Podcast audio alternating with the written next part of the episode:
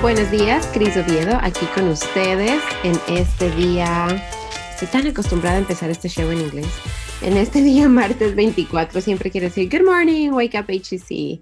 Y bueno, ¿por qué no? no? Así estemos hablando, la conversación va a ser hoy en español, pero lo podría empezar en inglés porque, pues, la mayoría de nosotros, los que estamos aquí en este país, somos bilingües ya sea porque nos gustaba el inglés, porque lo tuvimos que aprender, por por una y mil razones, ¿verdad? Pero creo que todos, la mayoría somos, nos ha tocado de una u otra manera eh, aprender el inglés para podernos desarrollar en este país. Entonces, y es una de las cosas por las cuales yo doy gracias. Yo en realidad doy gracias, por ejemplo, porque yo tuve la buena dicha de estudiar inglés toda mi vida, me encantaba, siempre me gustó, desde que estaba en el colegio chiquitita, desde que estaba en, en, kindergarten, desde que empecé, yo empecé a estudiar inglés y me encantaba. Yo era de las pocas que en realidad le gustaba y tenía buenos profesores. En cambio, me acuerdo, mis compañeros no les gustaba, estaban en las clases conmigo, pero, pero no, no les gustaba. A mí siempre me gustó el, el, idioma y, y, quiero seguir aprendiendo más, es uno de mis, de mis objetivos de vida, aprender más idiomas. Así que, no sé, ¿no? Son, son cosas de pronto que la vida me estaba preparando tal vez para venir a este país y me decía, vas a necesitar inglés, así que mejor coger el gusto desde ahorita, que, desde chiquitita, para que cuando crezcas lo tengas ahí. Y bueno, el día de hoy la conversación es, es distinta, la conversación me, me gusta bastante porque es un reto de vida que yo tengo, eh, para serles así 100% honesta es, es algo que es, es, una nueva técnica, es una, es una táctica, digámoslo así, para mejorar la vida. Es algo que ahorita en estas temporadas, en estas fiestas, se pone muy al frente de las conversaciones, ¿verdad? Eh, viene el día jueves, este día jueves ya en dos días es el día de acción de gracias. Eh, después enseguida ya pasamos al ambiente navideño, empezamos con las reuniones familiares y en esta temporada siempre estamos constantemente, eh, hay muchos recordatorios, desde las luces que hay afuera, desde el ambiente que se vive, de, contar nuestras bendiciones, de dar gracias por lo que tenemos, de dar gracias por todo lo bueno de este año. Como que esta temporada del año nos invita a reflexionar de esas cosas, ¿verdad? Y yo ah, por mucho tiempo así lo hacía. Por mucho tiempo yo veía esta temporada como el momento ese de sentarme y agradecer y empezar a hacer nuevos planes eh, para empezar el, siguiente año pues con, energía y con proyectos y, tanta cosa. Hasta que por ahí me encontré eh, un reto y el, reto este era de hacer la práctica de la gratitud algo constante, no únicamente eh, algo que se hace por un mes en el año, desde el 25 de noviembre, desde finales de noviembre que empieza la acción de gracias hasta Navidad, hasta, o bueno, alarguémosla hasta el, hasta el primero de enero, ¿verdad? Entonces, del siguiente año. Y, es un reto grande, es un reto bien grande, es un reto que, que, que muchas veces se siente incluso como que falso porque dices, pero hay tantas cosas pesadas en la vida que cómo es que uno puede estar dando gracias. Se escucha mucho, por ejemplo, lo que nos dicen, en todo momento hay que dar gracias, en la adversidad hay que aprender a dar gracias, en las cosas buenas hay que dar gracias.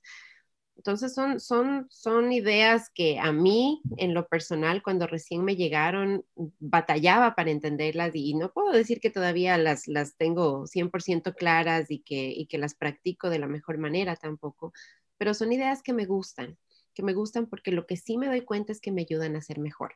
Lo que sí me doy cuenta es que me dan una nueva perspectiva y que me ayudan a enfrentar esos retos que nos trae la vida y las situaciones diarias, buenas y malas, con, con otra, con, con, otra, sencillamente como con, con, otra, no sé, como con otra actitud tal vez. Entonces, otro lente. Exactamente. Y para, para, conversar acerca de todo eso, eh, mi invitado del día de hoy es Carlos Rodríguez. Carlos, yo, yo iba a decir, Carlos está con el John Maxwell Team, pero bueno, Carlos me sorprendió esta mañana y me dijo también está en Empower Living y me contó antes de que salgamos aquí en, al aire que él hace muchas, muchas cosas y está constantemente aprendiendo y creciendo y está relacionado con varias. Entonces, voy a permitirte que mejor tú nos cuentes, que tú nos cuentes acerca de ti, que tú mismo nos, nos, nos cuentes un poco acerca de, tu background, de, de, tu experiencia. Y, y, y, me gustaría en realidad que, que, que nos cuentes qué fue lo que te inspiró a ti primero a ser entrenador, ¿verdad? A ser entrenador porque ese es, o coach, como le decimos en inglés, porque ese es tu, tu trabajo, pero también ¿qué te inspiró a ti eh, a, traer eso a tu vida y a vivir tu vida de esa manera? Así que bienvenido, Carlos. Gracias, gracias por estar aquí conmigo y pues cuéntanos, cuéntanos sobre ti.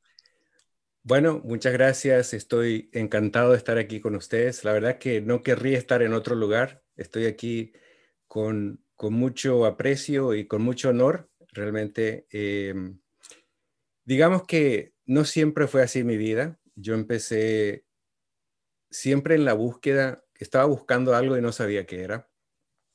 Y siempre estaba como que no completo. Siempre decía que necesitaba esto, que necesitaba lo otro, que me falta, me falta, me falta.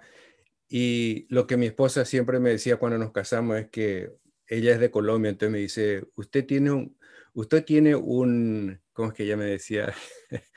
usted tiene un genio igual, me decía. Oh, sí, ¿cómo es eso? Le digo, y siempre está de mal genio, me dice. Pero bueno, o sea que eh, yo creo que ya cambió un poquito eso. Eh, yo, yo soy originario de Paraguay y vine aquí a los Estados Unidos cuando tenía 22 años. Y solamente vine para estudiar inglés y supuestamente me regresaba. Estaba trabajando para el Banco Central del Paraguay y llegué aquí. El error que cometí fue que no saqué el permiso correspondiente para quedarme aquí a estudiar. Dije yo, bueno, yo tomo los dos meses de vacaciones, vengo aquí y ya después eh, salen las vacaciones y no hay problema. Bueno, eh, básicamente me declararon cesante, entonces me quedé aquí, no sabía inglés, no sabía nada, no le conocía a nadie, entonces dije, bueno, ¿qué hacemos? Justamente empecé a vivir en el área de Washington, D.C. Y lo que podía hacer, lo que encontré que me daba el tiempo y el dinero para mantenerme era limpiar casas. Entonces hice mantenimiento de casas más o menos por cinco años, estudié inglés. Después fui al Montgomery College, eh, saqué mi associate degree en, creo que se llama certificado de mando medio en español, en Information Systems. Y luego empecé a trabajar en una eh, compañía y trabajaba por las noches porque en el día limpiaba casas para mantenerme. Bueno, para no alargar mucho la historia, ¿verdad? Eh, le, conocí a mi señora, nos casamos, nos mudamos aquí a Nueva York y empecé a trabajar en otra empresa, ya no limpiando casas. Y ahora también, aparte de ser coach y todo eso, trabajo para una compañía donde empecé de mando eh, básicamente nivel básico y ahora soy eh, un associate eh, director, o sea, con un director asociado. Pero lo que me ayudó a llegar a todo eso es encontrar un equipo que me enseñó a crecer.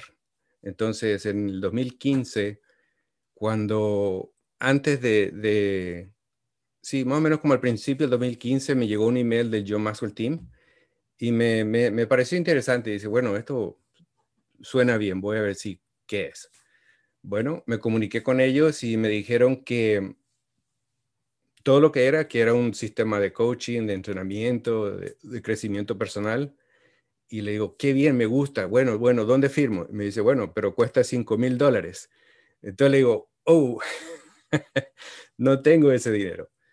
Entonces ese mismo 2015 yo me fui a Paraguay de vacaciones y llego a Paraguay y uno de mis amigos me dice, mira, hay un gringo loco que se llama John Maxwell y viene aquí a Paraguay y que está haciendo transformación. Dice que le va a transformar al Paraguay, nos va a enseñar liderazgo y crecimiento personal y valores. Y le va a traer a 250 coaches. Ellos van a pagar todo su pasaje, su estadía, no le va a costar nada al, al país. Ese tipo está loco, me dice. Y yo le digo, no, no está loco. Ese es el gurú número uno en crecimiento personal y él básicamente ya escribió como 30 libros en liderazgo, vendió 30 millones de copias, o sea que es, es una persona que, que, que sí sabe de liderazgo y si él viene a hacer esto es porque lo quiere hacer, no porque lo necesita. Obviamente regresé de vacaciones y lo primero que hice, me hice miembro del equipo de John Maxwell.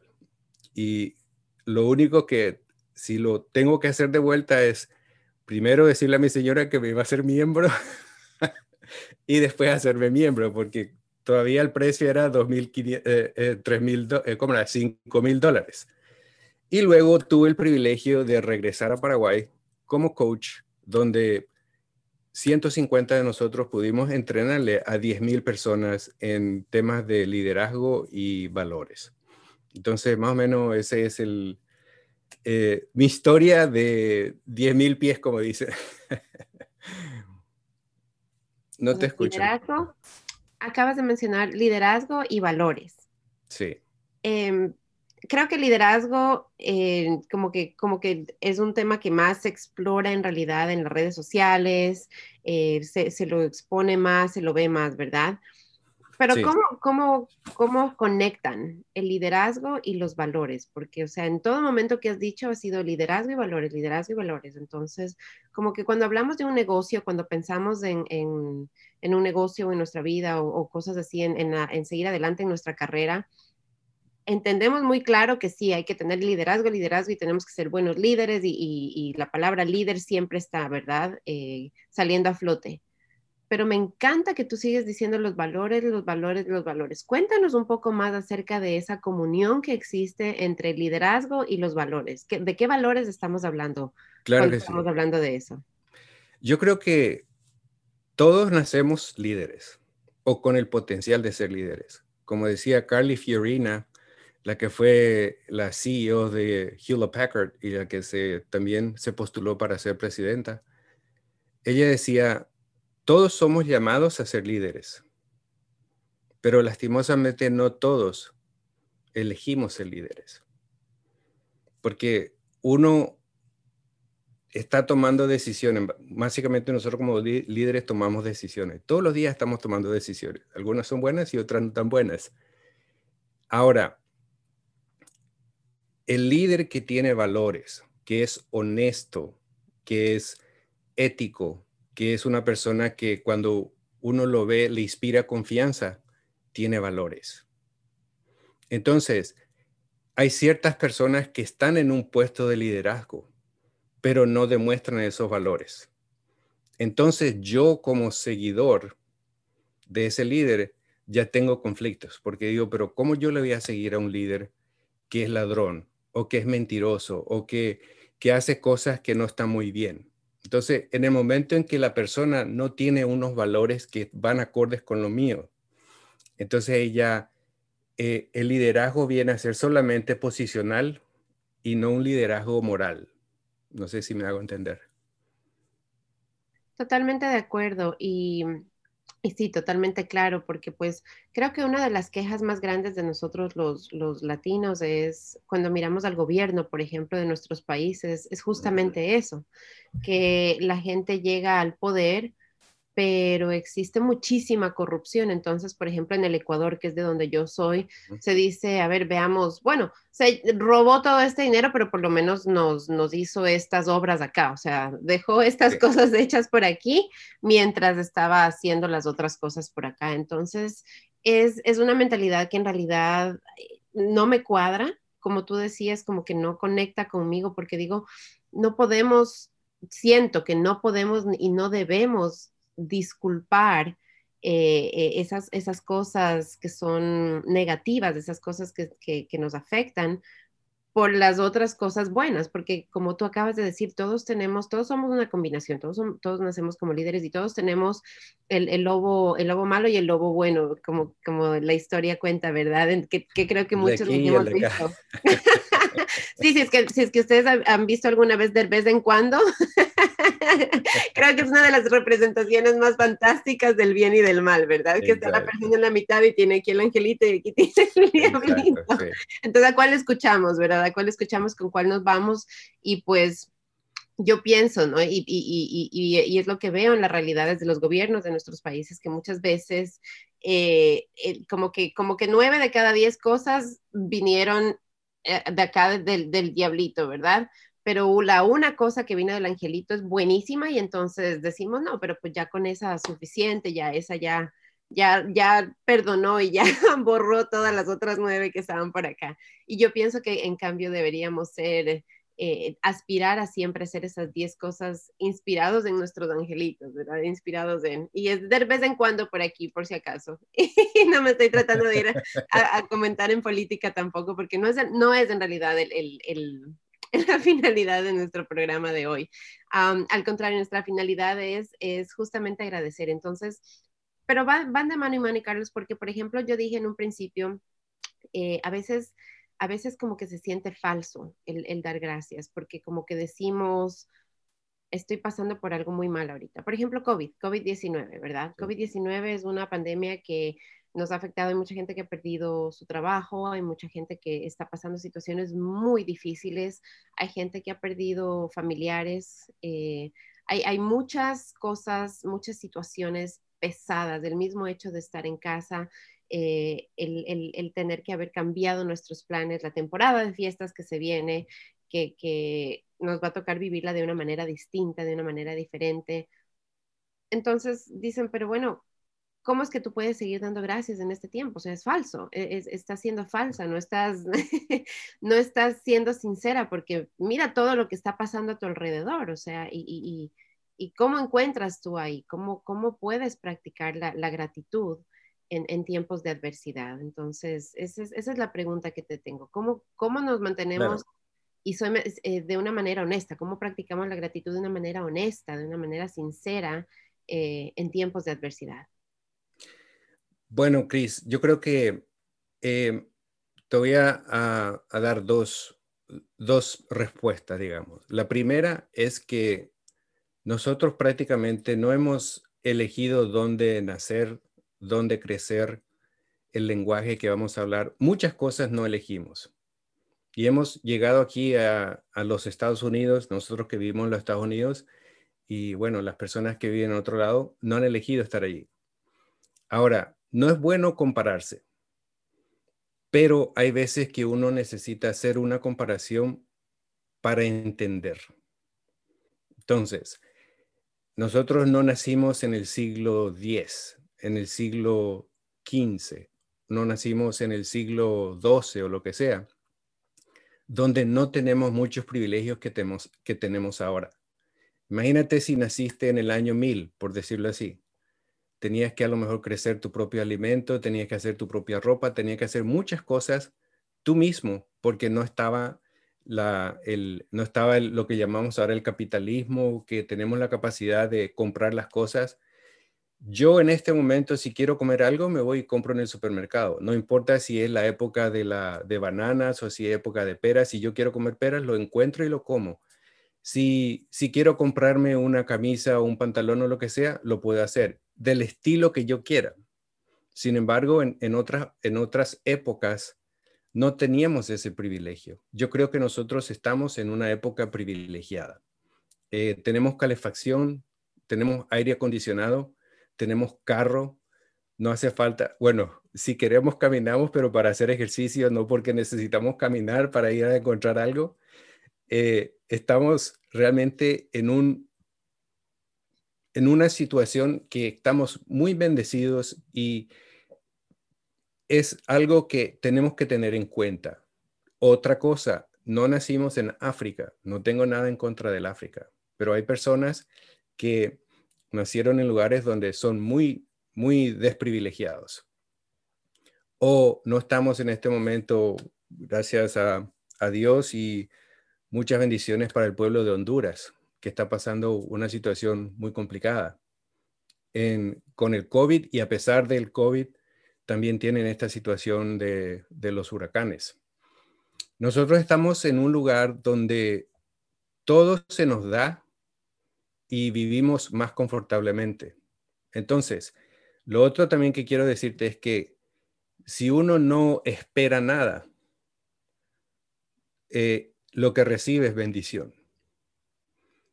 Y si uno espera todo, lo que recibe es poco.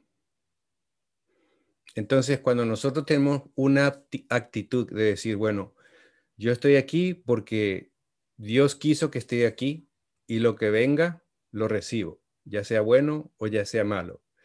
En el libro, mi libro favorito dice en el libro de Job, que él tenía siete mil cabras, seis mil ovejas y tres mil camellos y una cantidad de cosas.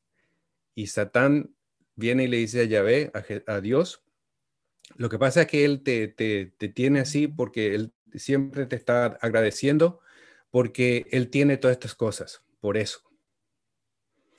Entonces Dios le dice a Satán, bueno, entonces sácale las cosas, vamos a ver qué pasa. Le sacó todo, murieron todos sus animales, sus siete hijos, sus tres hijas, y regresó eh, Satán a Dios y le dijo, mira, o sea que lo que pasa, ah, antes de eso se me, se me pasó la historia de que Job decía, Dios me lo dio y Dios me lo quitó. Gracias por, por estar aquí. Dios me di, tú me diste y tú me quitaste. Entonces, Satán le dice a, Dios, no, pero lo que pasa es que porque él tiene su cuerpo eh, con mucha salud, es por eso que él sigue diciendo eso. Entonces le dice Dios, bueno, entonces haz lo que tengas que hacer con su cuerpo, pero no, no toques el alma. Entonces le salió llagas a Job y le salió una cantidad de cosas y que nadie se quería acercar a él, ni su esposa, inclusive su esposa le decía, ¿por qué no maldices a Dios que te está saliendo todas estas cosas? Los tres amigos que tenían también le van, le van buscando el por qué a él le está pasando todas esas cosas, porque él tuvo que haber hecho algo para que le pase esas cosas. Y él siempre decía, no, a mí yo, yo soy justo, yo soy correcto, yo, yo le quiero a Dios, Él me dio las cosas y Él me las saca. Entonces, bueno, es un libro muy largo, ¿verdad? Pero al final él no reniega de Dios, reniega de haber nacido, reniega de todo lo que le estaba pasando, pero no reniega de Dios.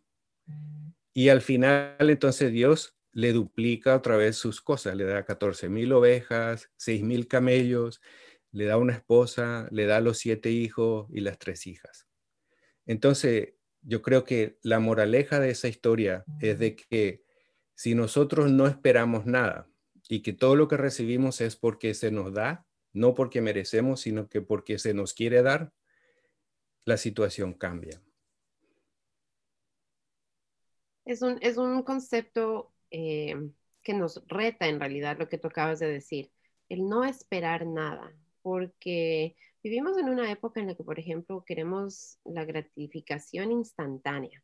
¿sí? O sea, si yo pongo un post ahorita, enseguida estoy viendo a ver cuántos likes tengo ya. ¿Verdad? Y lo pongo con esa idea, lo pongo con esa idea de que, ok, esto tiene que llegar a y tener muchos likes y esto tiene que ser compartido y, estamos esperando, ¿verdad? Estamos esperando. Y hay gente que de pronto te va a decir, pero bueno, entonces, ¿para qué lo haces? ¿sí? Entonces, si es que no esperas nada o, por ejemplo, entonces, ¿para qué trabajas? Si es que no estás esperando nada. Entonces, o sea, como que, que, como que suena como que no hay un sentido, sí, sí no sé si me, si me explico en esta pregunta, ¿sí? Por, entonces, ¿cómo, ¿cómo entendemos en realidad el no esperar? ¿Qué, ¿Qué quiere en realidad decir el no esperar para poder recibir todo lo que nos llega como, y agradecerlo, ¿no? Como, como, como algo grande, como algo bueno, como una bendición. Claro, yo creo que ahí está el, el, secreto, digamos, porque anteriormente cuando yo tenía el genio eh, parejo, yo tenía la mentalidad de decir, ah, ¿cómo quiero tener dinero para comprar esto? mira cómo fulano le va tan bien, por qué es que él puede comprar esto, por qué es que él tiene una casa tan bonita, por qué es que él tiene un carro tan lindo, por qué esto, por qué lo otro, todo me cuestionaba. Y tenía en mi mente y vivía una vida muy, muy desesperada, porque no, nada era lo mío, o sea que nada me llenaba. Yo decía, todo necesito, todo me falta. Y en el momento que fui cambiando eso y decir, gracias por la vida, gracias por lo que tengo, gracias por, por respirar, gracias por tener mis manos, gracias por tener mis ojos, gracias por tener mis oídos, gracias por la familia, gracias por, por el, el, país donde estoy, gracias por el trabajo, gracias por las dificultades, porque por medio de las dificultades yo me estoy dando cuenta de las cosas buenas que tengo. Pues si todo es bueno, uno no se da cuenta de lo malo.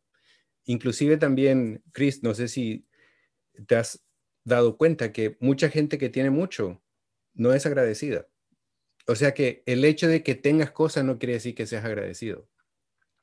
Pero el hecho, en el momento en que tú agradeces todo, ya no esperas nada. O sea que cambia tu mentalidad de esa mentalidad de, de, estar buscando, de esa mentalidad de escasez, escasez, que quiero esto, quiero lo otro, necesito, necesito, quiero, eh, ah, ah, cambia a gracias.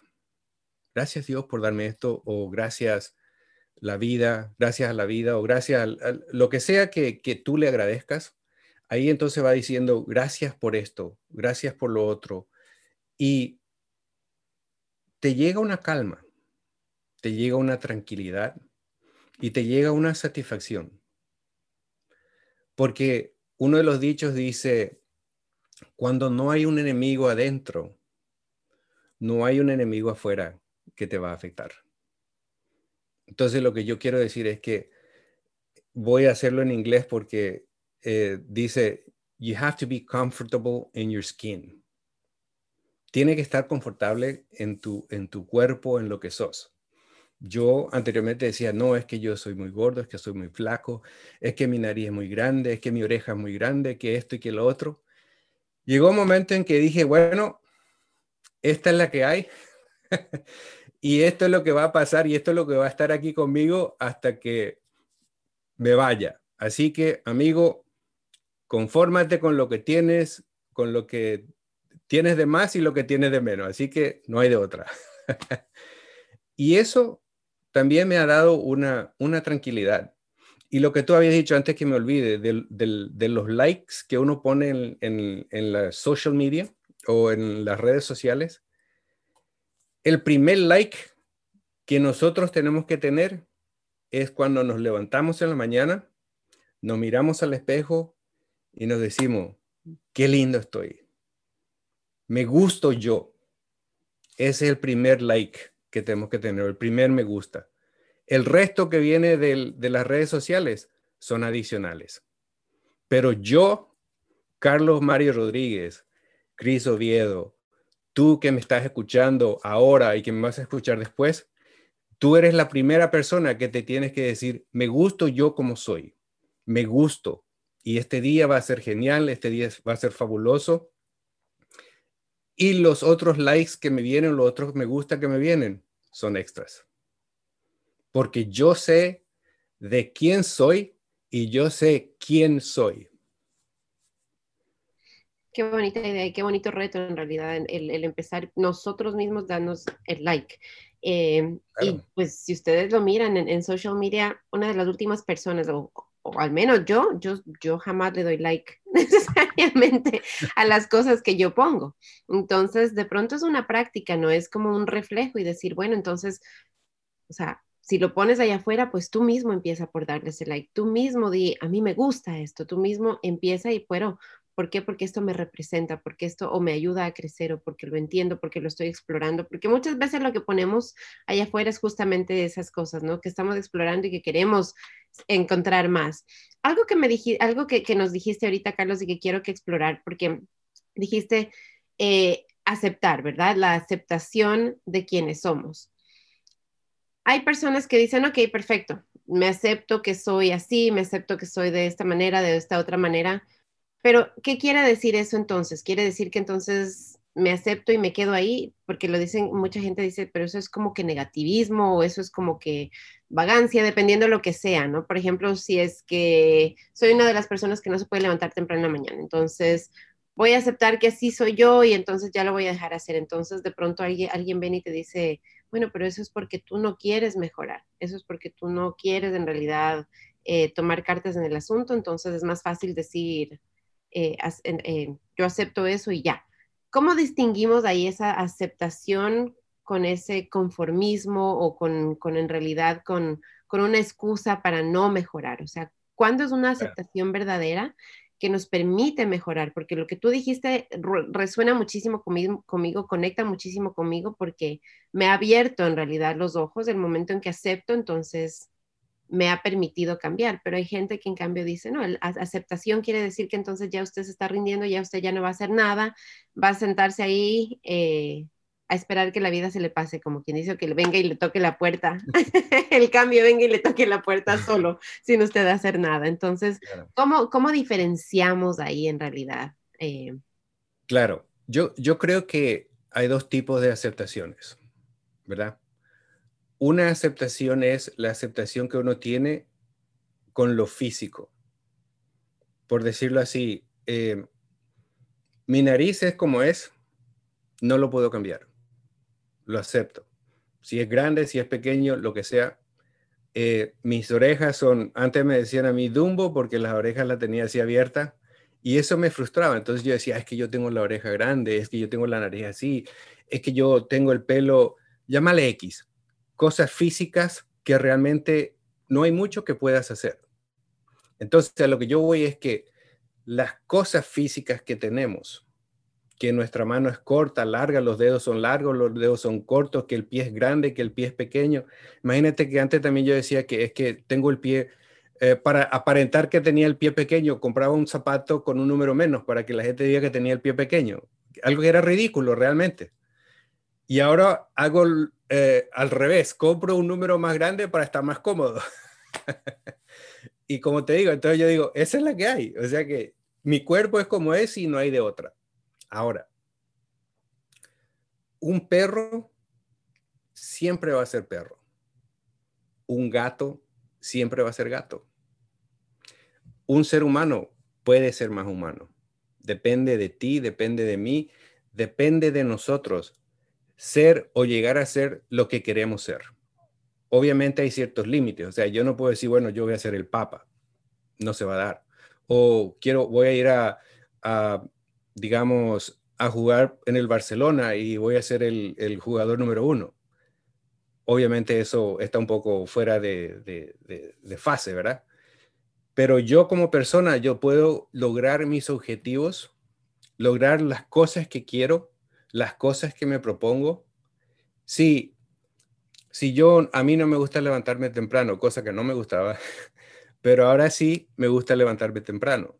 Hoy me levanté a las cuatro y media de la mañana y me preparé para estar en esta llamada, porque yo quería, tenía esa sensación y quería estar aquí con ustedes para compartir con ustedes mi experiencia y estar con ustedes. No fue un esfuerzo, fue realmente algo que me nació. Inclusive leí otra vez la historia de Job y todo eso. Entonces a lo que quiero llegar es de que hay ciertas cosas que no puedes cambiar pero tu forma de ser, nosotros, cada uno de nosotros estamos programados. Desde que nacimos hasta ahora estamos programados. Algunos programas que, que estamos caminando son buenos y otros no tan buenos. Entonces ahí está el reto. ¿Cuáles son los programas que no te sirven que tienes que cambiar? Entonces ahí viene el reto de llegar a otro nivel. Ahí viene el reto a ser otra persona. Y muchas personas que me conocen me dicen, wow, tú eres una persona completamente diferente. Y yo le digo, gracias, es que me ha costado bastante. y así, o sea que imagínate, para darte un ejemplo, cuando yo estaba manejando en Paraguay y las luces se ponían en rojo, yo me iba y el, volante porque decía, ¿por qué se pone en rojo si aquí estoy perdiendo el tiempo? Inclusive aquí cuando manejaba en el, en el tránsito, en el tráfico duro, y alguien se me metía, entonces como ¿y este por qué se me metió? ¿Y qué le pasa? Y empezaba a, a pelear con la persona. Y mi esposa me ponía eso, en, me sacaba en tela y me decía, pero ¿por qué te peleas con él? Si él no te escucha, yo te estoy escuchando. Me y ahora sucede lo contrario. Entonces estoy manejando yo y viene una persona y se mete enfrente de mí y tranquilo manejando y me dice ella, mira ese loco cómo se mete enfrente. Y le digo, pues sí, pero ¿qué puedo hacer yo? o sea que a lo mejor está apurado, a lo mejor se va a un lado y necesita llegar, pero ya a mí no me afecta eso. O sea que en el momento en que las cosas de afuera no te afectan, tienes una serenidad, tienes una paz y se puede lograr, porque yo lo estoy logrando no es fácil, pero es un ejercicio. Y más que todo es la gratitud. Te ayuda a ser agradecido, te ayuda a, a estar contento con todo lo que tienes y te dejas de preocupar de lo que te falta y te concentras en lo que tienes. Otra analogía que te puedo dar es que cuando estás subiendo una montaña, lo que siempre estamos haciendo es mirando dónde queremos ir, dónde queremos ir. Pero muchas veces lo que tenemos que hacer es parar y disfrutar del, del panorama. Disfrutar de todo lo que uno ve y decir, wow, yo estuve allá y mira, estoy acá ahora. Mira, qué lindo. Wow, o sea que mira esto, mira lo otro. Disfrutar, todos los días disfrutar de, de lo que nos viene, de lo que nos llega.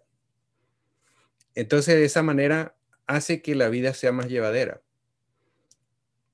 La vida no es fácil, pero cuando uno reconoce que la vida no es fácil, uno está preparado.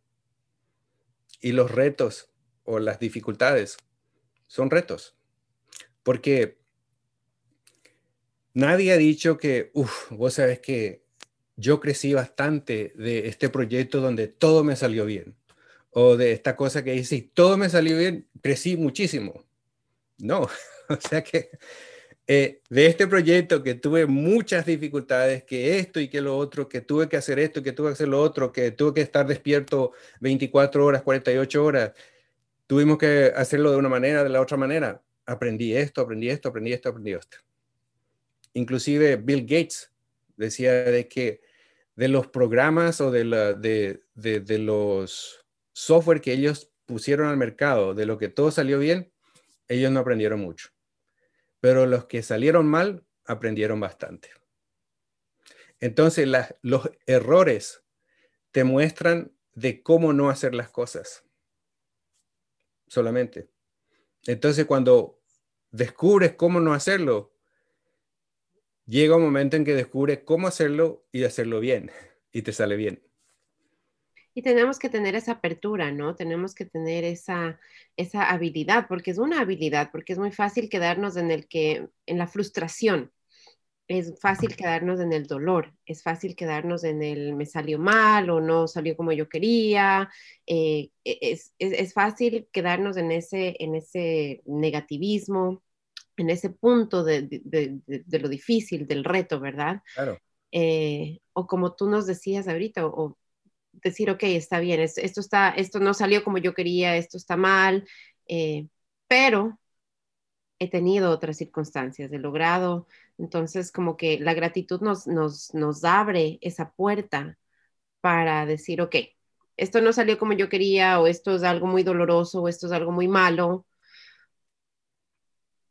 pero se puede, se puede salir de ello, se puede aprender de ello. Eh, una, una pregunta que a mí me gusta hacerme es, ok, no me gusta decirme por qué, sino para qué, ok. Exacto. Lo que me está tocando ahorita es para qué, qué tengo que aprender. Y o sea, hay muchas veces me, me, ves a mí como que diciendo que cuál es la lección. ¿Será que por favor podemos hacer este curso condensado en dos días?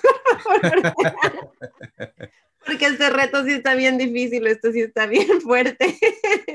Pues sí, es cierto, porque imagínate lo que tú dices, es bastante interesante, porque el, la forma en que uno hace la pregunta cambia tu estado de ánimo. Porque si yo digo, ¿por qué a mí?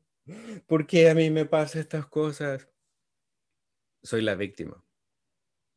A mí todo me pasa, a mí todo me sale mal, es que a mí nadie me quiere, es que el mundo, todo, o sea que está buscando a quién echarle la culpa de todo. Y en el momento en que hacemos esta pregunta, ¿para qué? A mí? ¿O para qué me está pasando esto? ¿Cuál es la lección? ¿Qué estoy aprendiendo? Ahí estás tomando el control de tu vida. Y no sé si habías leído de Viktor Frankl, el que estuvo en el campo de concentración en Auschwitz, Auschwitz eh, bueno, allá en, en Alemania. Él era un psiquiatra. Y él decía que, bueno, primero antes de llegar allá, cuando uno tiene una acción, hay una reacción, ¿verdad? Eso es lo que estamos acostumbrados. Acción, reacción, acción, reacción. Yo te pego, tú me pegas. Eh, tú me gritas, yo te grito. Entonces él dice que de la acción a la reacción hay un momento en que uno puede tomar la decisión de responder. Cuando hay una acción y una reacción, yo no estoy a cargo. Yo solamente soy eh, víctima del instinto o víctima de la acción. Pero cuando hay una acción, tomo el tiempo, pienso cómo voy a responder, entonces ahí ya es diferente. Acción, pausa, responder. Entonces cuando yo respondo, estoy a cargo de mi vida, de mi reacción, de mi responsabilidad de cómo tomar las cosas. Porque siempre van a haber cosas, siempre van a suceder cosas, pero entonces yo soy el que tomo la decisión de cómo responder. Entonces, un ejemplo que te puedo dar es que dice la gente, no, es que fulano me saca de quicio, es que sultana me saca de quicio. O ella es la que te saca de quicio o vos sos la que, lo que, el que permitís que ella te haga eso. Un ejemplo, va en de la ella puamolares o va en coape. ¿Entendiste lo que te dije? Te estaba hablando en guaraní. ¿Hubo alguna reacción emocional en vos? No, no, ninguna, no, porque no entendí. exacto. Entonces, lo que muchas veces los colombianos dicen, no es que a veces hay que hacerse el loco, dice, cuando le cuentan algo a uno o le dicen algo que no le gusta, entonces uno dice, no, hágase del loco. Quiere decir como que no escuchó. Entonces, cuando hace ese ejercicio de no escuchar las cosas que te, que te sacan de tus casillas, estás tomando control de tu manera de pensar, de tu manera de ver las cosas. No le estás permitiendo a otra persona influenciar tu, tu personalidad o influenciar tu, tu carácter. Porque hay veces que uno dice, ah, es que se me dañó el día. ¿Y por qué se te dañó el día? No, porque vino fulana y me dijo esto. Entonces, wow, no sabía que tenía tanta fuerza o tanto poder. Totalmente de acuerdo. Entonces ahí creo que la gratitud es, eh, o sea, el, el, como que una llave que nos permite reenfocarnos y volver, porque sí, las situaciones, o sea, y algo que quisiera que entiendan es que la teoría suena fantástica, ¿verdad? La teoría, cuando uno lee todo esto en los, libros, en los panfletos, en el internet mismo, uno lee las cosas y uno dice, wow, qué, qué, bien, y, y, sí, o sea, y lo voy a practicar y lo voy a hacer y desde hoy ya no me voy a enojar por nada, ¿verdad? Y entonces no es más que uno empieza a dar tres pasos, te golpeaste el dedo con el asiento y te olvidaste que no te ibas a enojar, ¿verdad? Claro. Pero, pero sí, o sea, es, es, una práctica constante, o sea, no, no es, eh, y, no se llega a, una perfección, no se llega a, que jamás eh, te vas a enojar y, no vas a tener, eh, no es que no vas a tener ya nunca más esos momentos de, de como decía, acción-reacción, ¿verdad?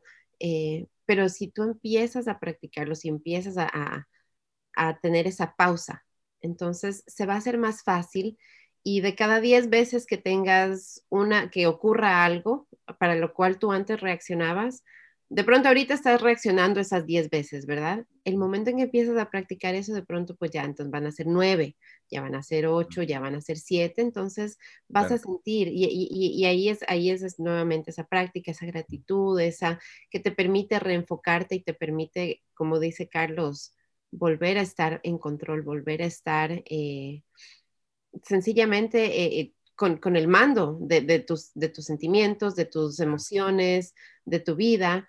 Y, qué bonito en realidad llegar a ese punto, ¿no? Porque pues no es que la vida nos va a dejar de, lanzar cosas, no es que nos vamos a dejar de, que ya no va a pasar nada malo. No, no se trata de eso. Muchas veces malentendemos, Carlos, del que nos va a cambiar la vida y entendemos que el cambio de vida va a ser afuera. Entendemos que el cambio de vida es que ya no me van a llegar situaciones dolorosas, ya no me van a llegar nada malo, eh, voy a tener el, trabajo que deseo, bueno, tantas cosas, ¿no? O sea, lo ponemos en, cosas externas, cuando el cambio de vida en realidad es, es, interno, el cambio de vida en realidad es adentro. Totalmente de acuerdo. Eh, Jim Rom decía, tu vida cambia cuando tú cambias. Cuando yo cambio, mi vida cambia. Si esperas que el gobierno cambie, si esperas que tu esposa cambie, tus hijos cambien, que las leyes cambien, que todo a tu alrededor cambie. Puede que todo cambie, pero si tú no cambias, tu vida no va a cambiar. Porque todo es igual. Ahora, si tú empiezas a cambiar hoy, o sea que digamos que te pones a hacer una cuestión de crecimiento, de decir, bueno, voy a leerme 15 minutos de libros de autoayuda todas las mañanas o todas las noches. Estás cambiando hoy para que tengas un mejor mañana.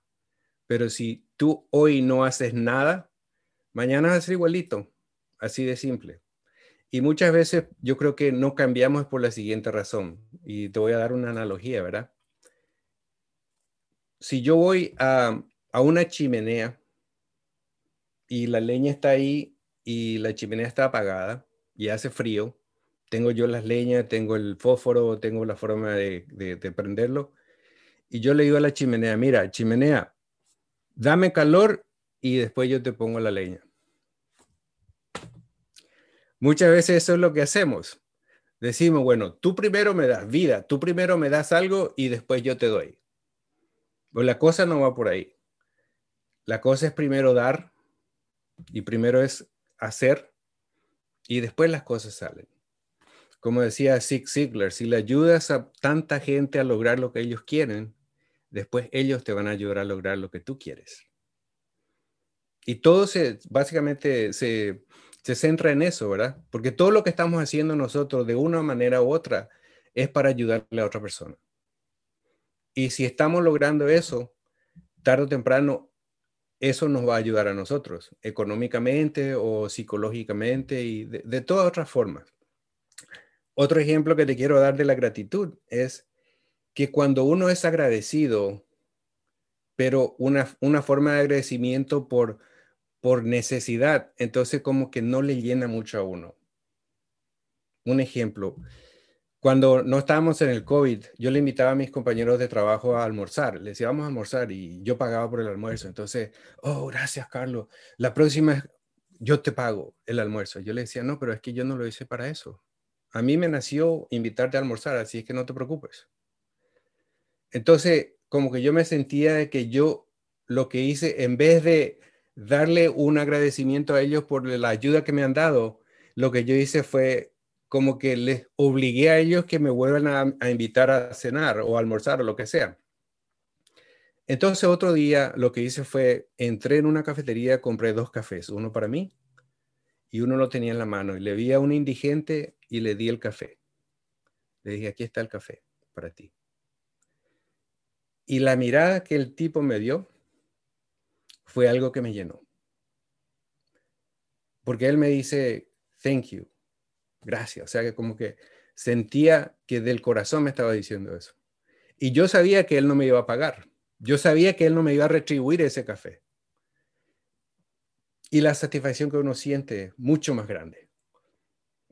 Porque cuando uno da sin esperar recibir, es mucho más grande la satisfacción.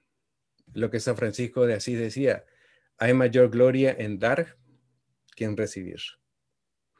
Entonces, si nosotros estamos esperando siempre, quiero, quiero, quiero, dame, dame, dame, y no estás dando nada, va a llegar un momento en que te vas a sentir vacío. Porque cuanto más das, más recibes. Tenemos que ser ríos y no lagunas. El río fluye, lo que uno recibe lo va dando, la laguna se estanca y si, sigue estancando, después que le pasa al agua, se daña. Totalmente de acuerdo. Carlos, nos quedan como ocho minutos eh, aquí en nuestra conversación quisiera terminar y quisiera utilizar este tiempo dándole a la gente, le hemos dado muchos ejemplos, les hemos dicho el, cambio en realidad, les hemos, sido bien claros en, cómo practicar la gratitud. Eh, como, como ya lo dijimos, no es que nos garantiza que no nos va a pasar cosas difíciles, sino que nos va a dar una nueva perspectiva en cómo, e, e, en, cómo enfrentar esas cosas, ¿verdad? sea lo que sea. ¿qué puede hacer la, gente hoy mismo para empezar a, incorporar la gratitud? ¿Qué, que, no sé, qué técnicas fáciles, prácticas, cosas que ellos puedan empezar, que podamos empezar desde hoy mismo a hacer eh, para empezar a, traer más la gratitud a nuestra vida y empezar a vivir una vida con esta práctica de la gratitud a diario? Claro que sí. Dos, dos técnicas. La primera, agarras un, un cuaderno, cualquiera que tengas, y lo asignas como tu diario de gratitud. Y todos los días escribes cinco cosas por las cuales estás agradecido. Y no tienen que ser repetidas. cinco días, o sea, los cinco de hoy no tienen que ser los cinco de, mañana, porque uno puede decir cinco cosas, después al día siguiente, ibis, ibis, ibis, o igual, igual, igual, no. Eso no funciona. y les propongo que que lo hagamos por 30 días consecutivos. Si en el día 15 te olvidaste de, poner y le pones la fecha a cada, a cada entrada, si te olvidaste de poner en el día 15, el día 16 empieza de nuevo, de uno, y te va a los 30. Los 30 días consecutivos, ¿para qué? Para que nosotros podamos cambiar nuestra forma de pensar para que podamos cambiar, hacer un switch o como dicen en Paraguay, cambiar el chip. Cinco cosas de gratitud por todos los días, por 30 días. Lo otro que te sugiero también es que pienses por tres personas que te han dado algo en tu vida por la cual tú estás agradecido. Y si puedes hacerlo en este momento o después de la llamada o en el momento que puedas, escribes los nombres si tienes el número de teléfono de esa persona, llámala y dile, te agradezco por tal y tal cosa que hiciste. Si no tienes el tiempo para hablar, envíale un mensaje de texto para decirle, mira, estoy agradecido porque tú me ayudaste en esto y esto y esto.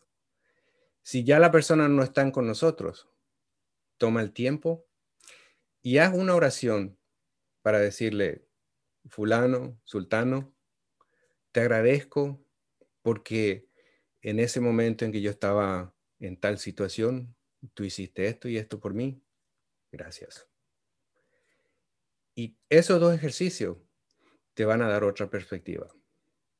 ¿Por qué? Porque todos nosotros hemos ayudado a alguien y también alguien nos ha ayudado a nosotros. Y la forma en que seguimos pagando esa ayuda que nos dieron es seguir, ayudándole a las otras personas. Esas son las dos técnicas que les sugiero. Algo que me gustó mucho ahí es que eh, fuiste bien específico. Entonces, o sea, no dijiste solamente agradecer, te agradezco por X, sino que dijiste porque al hacer X me pasó esto, esto, esto, o sea, o implicó esto, me ayudó en esto, o sea, el ser bien específico, el delinear bien claro eh, cómo eso te ayudó, también, también ayuda para que nuestra gratitud sea más consciente, sea más profunda y en realidad tenga un efecto en, nosotros porque pues si solamente es un pasajero, un gracias pasajero, como tú decías, es un gracias que, que no te llena, que no, que como que no conecta, como que no llega, ¿verdad? Pero si es que lo hacemos bien específico, si es que en realidad logramos conectar con él eh, de una y otra manera, no solamente para nosotros, sino para la persona que lo recibe, también es muy, muy, muy poderoso podríamos seguir conversando muchísimo más y, y, de hecho, o sea, como que, como que la conversación se me fue en dos minutos, siento que fue algo bien cortito.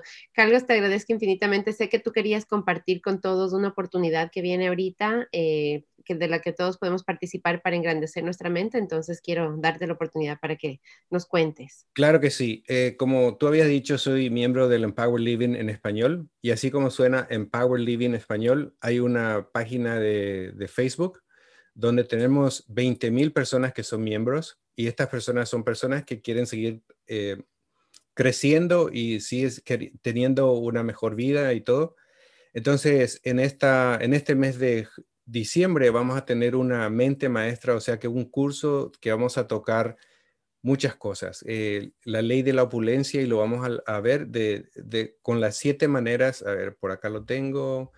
Eh, realmente va a ser una, vamos a tocar el espíritu de la opulencia a través de los siete niveles del carácter. Eh, es una, una manera en que nosotros podemos terminar este 2020 de la mejor manera y empezar el 2021 bien, bien cargados. Así que eh, eh, todos invitados a buscar en Facebook Empower Living en español. Detrás de, Carlos pueden ver cómo escribir Empower Living en español y pues de, pronto yo les pongo el, link también ahí en los comentarios después de esta conversación. Si alguien quisiera conectar contigo, si tiene preguntas, si le gustaría explorar más de estos temas, eh, ¿dónde te pueden encontrar o dónde pueden encontrar más información? Claro que sí. Eh, mi página es www.cm-mediorodríguez.com o me pueden enviar un email a carlos.cm-mediorodríguez.com o también mi página de Facebook que es CROD Coach, C-O-A-C-H. La verdad que estoy muy agradecido por tu invitación y espero que sigamos hablando de estos temas. Me encantaría, me encantaría. A mí me gusta mucho eh, crecer, me gusta mucho retarme en realidad, porque como empecé diciendo en este programa, em, he aprendido acerca de prácticas por mi trabajo, por cuestiones personales, por muchas, por muchas cosas, ¿verdad? Y me gusta porque me ha retado y me ha ayudado en realidad. He visto que cuando las he hecho a conciencia me ha ayudado a ser una persona mejor. Entonces, quiero llevar eso a todas las personas. Quiero, especialmente, pienso ahora en, tiempos de COVID, ha sido tan, tan claro el, momento, la pausa que hemos sido forzados a hacer, como que realmente nos ha invitado a mirar adentro de nosotros, ¿verdad? Entonces, eh, hay muchas cosas con las que nos ponemos a alimentar. Entonces, ¿por qué no nutrirnos con, información que, nos lleve a ser mejores, que nos lleve a vivir una vida más plena. Eh, tenía muchas preguntas para Carlos y realmente la conversación se fue por otro lado, pero fantástico. Me gustó mucho eh, cómo abordamos el tema y espero que haya sido en realidad de beneficio para ustedes y que por favor lo compartan también con sus amistades, con su familia, eh, que, que tengan estas conversaciones, que exploren estas ideas, porque yo les digo, para mí personalmente ha sido muy bueno el empezar a practicar la gratitud. Eh, inicialmente es un poco incómodo, es difícil, porque no es fácil, es difícil el, el, reto que Carlos nos deja de escribir cinco cosas diarias, o sea, el primer día sí, claro, muy fácil, hoy, hoy, hoy doy gracias por el desayuno, el almuerzo, la merienda, ya tengo tres, ¿verdad? pero si el siguiente día, eh, pero si el siguiente día no los puedo repetir, entonces digo, ok, ¿y ahora por qué agradezco? Y ahora, entonces, ahí, ahí es donde empieza en realidad ese cambio, esa transformación, eh, porque empezamos a buscar los detalles, empezamos a buscar esas cosas pequeñas que de pronto damos por sentadas, que de pronto no, no, no, no, tomamos el tiempo en realidad ahorita para, para fijarnos en ellas. Pero el rato que empezamos a hacer esto, entonces empezamos a ver que, que en lo más minúsculo, en lo más chiquito, en lo más, es donde está lo más grande en realidad y es donde hay Cuánta, cuánta maravilla. Entonces, eh, terminamos la conversación, Carlos. Cuéntanos, ¿por qué estás agradecido tú? Yo estoy agradecido por la vida, estoy agradecido por, por estar aquí con ustedes compartiendo mi tiempo y le doy gracias a ustedes también por estar compartiendo su tiempo conmigo, porque eso es algo que solo nosotros los humanos tenemos el privilegio de tener tiempo cada uno de nosotros tiene 24 horas y nosotros tomamos la decisión de gastarlo o invertirlo. Yo creo que este tiempo ha sido una inversión para mí y espero que también haya sido una inversión para ustedes. Estoy muy agradecido por todos ustedes y yo sé que a partir de hoy van a también ser ustedes agradecidos y su vida va a cambiar.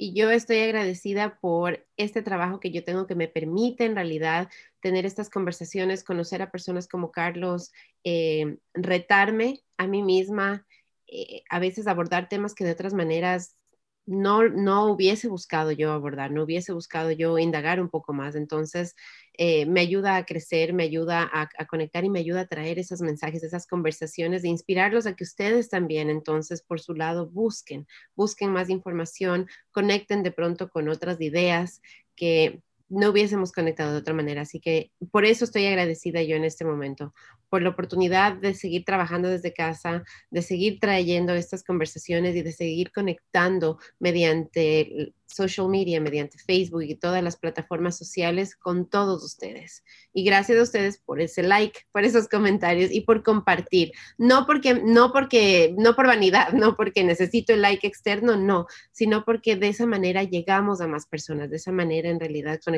con más personas. Entonces, ese en realidad es, mi objetivo de corazón. Espero que les haya servido esta, esta conversación. Si llegaron tarde, pues el video ya después Facebook lo procesa y lo vuelve a poner ahí, entonces está ahí para que lo visiten lo compartan, lo revisiten. y no sé, de pronto, de pronto empiecen ese reto en casa, empiecen a hacer ese diario de la gratitud. Em, en esta temporada de fiestas que se nos viene, estamos pensando, bueno, ¿y cómo? ¿Cómo, cómo vamos a celebrar si no podemos estar juntos físicamente, verdad? De pronto esa es una buena idea, el, el, el celebrarnos del uno al otro, mediante cartas, mediante agradecimientos. Eh, si alguien, si alguien en tu familia tiene un negocio, eh, compartirlo, pero compártelo y di por qué lo compartes. Cuenta tu experiencia. Como decíamos, el ser específicos es muy importante en el agradecimiento, porque entonces ahí lo profundizas, entonces ahí sí tiene ese impacto interno que, que te llega a ti y que créeme que, que le llega a la otra persona 100 veces más grande de lo que ni siquiera te puedes imaginar. Entonces, eh, busquemos otras maneras de celebrar y no, no solamente en esta temporada, no solamente en esta temporada de fiestas, sino de celebrar y de agradecernos el uno al otro constantemente todos los días, porque pues todos tenemos una función que cumplir aquí en este, en este planeta Tierra, en nuestras vidas. Así que, Carlos, muchísimas gracias por tu tiempo, gracias a todos por escuchar y por ser parte de esta conversación. Sé que ya estoy cinco minutos pasada de la hora, así que voy a respetar su tiempo y el de todos. Que tengan un fantástico martes, un feliz eh, día de acción de gracias y seguramente nos veremos antes, antes de las navidades. Así que que tengan un una linda semana. Esta semana, el resto de la semana, no trabajamos en Howard Community College. Um, así que de aquí conmigo hasta el próximo lunes. Que la pasen muy bien y bendiciones para todos. Hasta luego.